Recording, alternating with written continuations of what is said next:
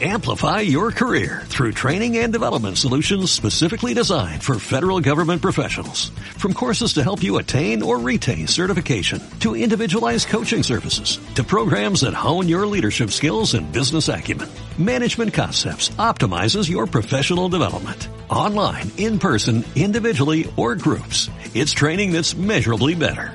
Learn more at managementconcepts.com. That's managementconcepts.com.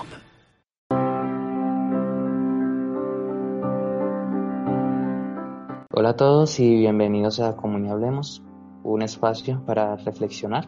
Hoy nos está acompañando Manuela Cárdenas. Hola a todos, ¿cómo están? Y también nos está acompañando Nicolás Vasco. Hola chicos, espero que estén bien. Chicos, qué bueno tenerlos acá eh, de vuelta. El día de hoy vamos a estar hablando sobre por qué estar en una religión. Y es un poco curioso, porque en este momento la gran mayoría de los cristianos estamos atacando muchas veces esa palabra de religión. Y una de las frases favoritas que tenemos, me incluyo ahí, es, nosotros no somos una religión, no estamos en una religión, sino que lo nuestro es una relación, una relación con Jesús. Pero si nos vamos al término religión como tal, la religión en sí es un conjunto de creencias. Nosotros creemos en Jesús, eh, comportamientos, tratamos de actuar como Él y hablamos sobre valores culturales, éticos y sociales. Así que en sí realmente sí estamos dentro de una religión. Lo que pasa es que muchas veces nosotros eh, lo que hacemos es relacionar o hacer dependiente la palabra religión a algo más. Como por ejemplo eh, diferentes tipos de ceremonias se pueden llamar. Eh, el echarse por ejemplo la bendición o persignarse que se hace en la Iglesia Católica, o digamos para los alecrisnas, saludar utilizando la mano. Ahorita que estamos en podcast no podría mostrarles cómo es, pero simplemente es colocando las manos en una posición vertical para saludar y muchas cosas allí es lo que nosotros catalogamos como religión, que hace más como a esa parte de lo que podemos ver, más de lo que podemos sentir, ¿cierto?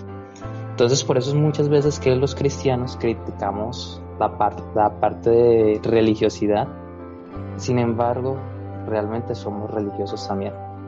Vamos a ver qué nos dice la Biblia acerca de la religión. Nico, ¿qué nos dice? Bueno, primero que todo tendríamos en cuenta que la Biblia no da una, un aspecto positivo o negativo acerca de la religión.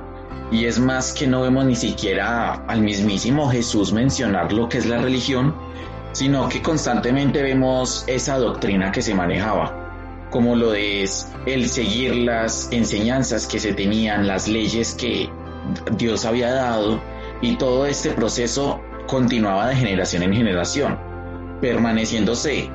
En estos momentos lo veríamos y es una religión.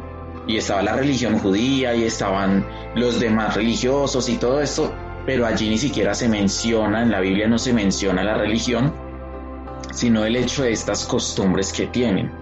Sí mencionan religiones, más no el término de religión. Ni siquiera mencionan que estas son religiones. Es como si fueran pueblos, simplemente comunidades. La comunidad de los judíos, como nosotros podríamos ser la comunidad de los cristianos.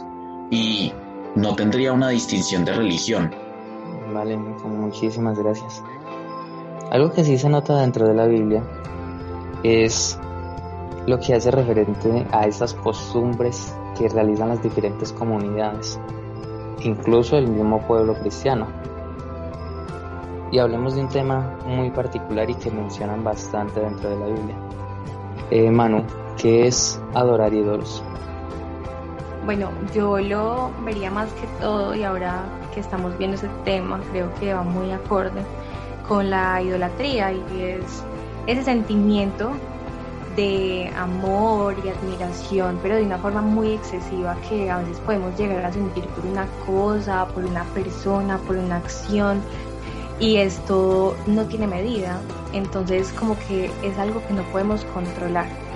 Es muy curioso porque en este momento los cristianos también tomamos en cuenta o mencionamos mucho de que Jesús despreciaba la religión y eso no es del todo cierto. Ya Nico nos habló sobre que la la religión no es algo que se mencione tan particularmente dentro de la Biblia, aunque sí hay algunos términos y hay pocas ocasiones en donde se menciona, pero no hay un ataque hacia ella. Y Jesús tampoco lo hace. ¿Qué es lo que hace Jesús? Jesús lo que hace es criticar muchísimo eh, algunas costumbres o esa hipocresía que hay. Se habla mucho sobre la relación que tenía con los fariseos, pero en sí no están criticando o no están criticando a los fariseos como tal, sino a lo que ellos hacen. Porque los fariseos, quienes eran? Eran maestros de la ley, conocían muy bien la ley, sin embargo no la estaban aplicando. Y Mateo 23 del 1 al 4 es uno de los ejemplos donde dice, después de esto Jesús le dijo a la gente y a sus discípulos, los maestros de la ley y los fariseos tienen la responsabilidad de interpretar a Moisés, así que ustedes deben obedecerlos y hacer todo lo que les digan, pero no hagan lo que hacen ellos, porque no practican lo que predican, atan cargas muy pesadas y la ponen sobre la espalda de los demás, pero ellos mismos no están dispuestos a mover ni un dedo para levantarlas. Así que Jesús lo que critica más que todo es como esa hipocresía y lo menciona literalmente en varios versículos diferentes con esa palabra, hipocresía. Eh, ¿Por qué? Porque la costumbre o realmente las cargas, la ley en sí, habla sobre lo que se debe hacer. Sin embargo, los fariseos no lo hacían. No lo hacían, simplemente estaban allí para ser alabados. Eh, bien, entonces pues, hemos visto que ni la Biblia ni Jesús están criticando la religión. Y hablamos sobre la idolatría, que antes lo que hacían era adorar ídolos, ídolos falsos, hacían becerros, hacían diferentes tipos de animales y los adoraban. Pero ¿qué hay de ahora? En este momento tenemos idolatría, ¿mano? Claro que sí, Alexis, incluso más de lo, de lo que nos podemos imaginar. Podemos tener idolatría en la vanidad, en nuestro vestuario, como nos vemos físicamente, también en el consumismo, estos Black Friday que hacen la gente se puede quedar horas y horas y horas haciendo fila nada más para adquirir estos descuentos y es loquísimo, o sea, también eh, mucho que se ve el alcohol en las personas, la televisión, las drogas, eh, comer ya por glotonería y no por hambre. Y algo que vi que me pareció muy sorprendente y muy importante es que a veces podemos descuidar a Dios por estas cosas eh, y por cosas que pensamos que no son malas, como el deporte.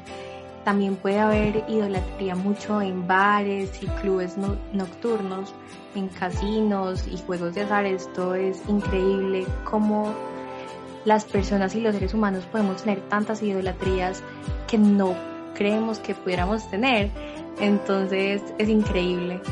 Manu, muchas gracias. Realmente es muy interesante cómo la idolatría se apodera de nosotros y ni siquiera nos damos cuenta. Y ni siquiera nos damos cuenta. Hemos estado hablando muchísimo sobre la religión y cómo cómo nos está afectando ahora, cómo está afectando o cómo afectó en el pasado, e incluso cuál es la posición de la Biblia y de Jesús ante la religión. Y el podcast de hoy nos habla sobre por qué estar dentro de una religión. Así que Nico, yo te voy a dejar que des la conclusión acá. ¿O a qué conclusión llegamos con hoy? ¿Por qué es bueno estar en una religión o si sí deberíamos estar en una religión? Bueno, entonces, pues para ir finalizando lo que sería este episodio, debemos tener en cuenta el por qué estar en una religión y viendo ya todos los aspectos que hemos visto, por qué realmente, pensándolo, por qué deberíamos estar en una religión. La respuesta a esto estaría tal vez en el aprendizaje que tenemos dentro de una religión, fuera de ser creyentes y de decir, sí, yo creo en Cristo y realizar oraciones y todo lo que se pueda realizar en una religión, el por qué asistir a esta religión o por qué compartir con esta religión. Resulta que la verdadera religión sucede en el momento en el que el Evangelio, es decir, la palabra de Dios, se queda guardada en nuestros corazones, en el corazón tuyo, en el corazón mío, en el corazón de quien sea. Y cuando llega a pasar esto, los deseos de esta persona cambian, su mentalidad cambia, su forma de hablar, su forma de pensar, su forma de comportarse con otros, todo esto cambia, porque en estos momentos ya deja de ser una persona que conoce a ser una persona que aplica también este evangelio.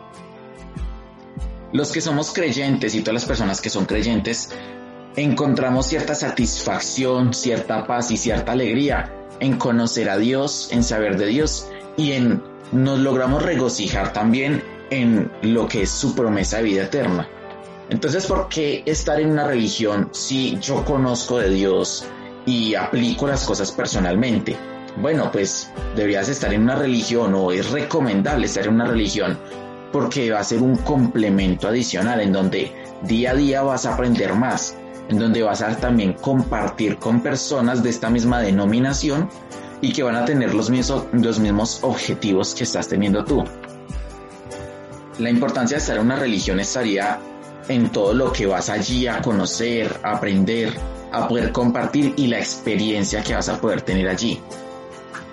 Más que por agradar a Dios, porque podemos agradar a Dios sin, sin estar en ninguna religión. Si yo sigo su ley, si yo aplico todo lo que conozco de Él y todo lo que Él nos ha enseñado, soy agradable a Él sin necesidad de estar en una religión.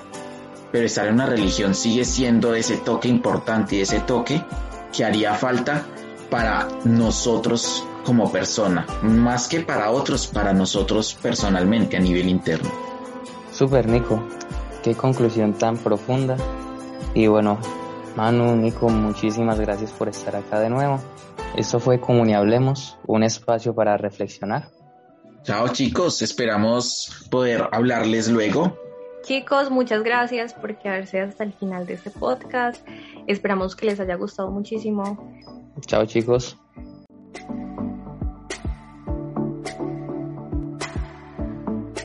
Amplify your career through training and development solutions specifically designed for federal government professionals. From courses to help you attain or retain certification, to individualized coaching services, to programs that hone your leadership skills and business acumen, Management Concepts optimizes your professional development. Online, in person, individually, or groups, it's training that's measurably better. Learn more at managementconcepts.com. That's managementconcepts.com.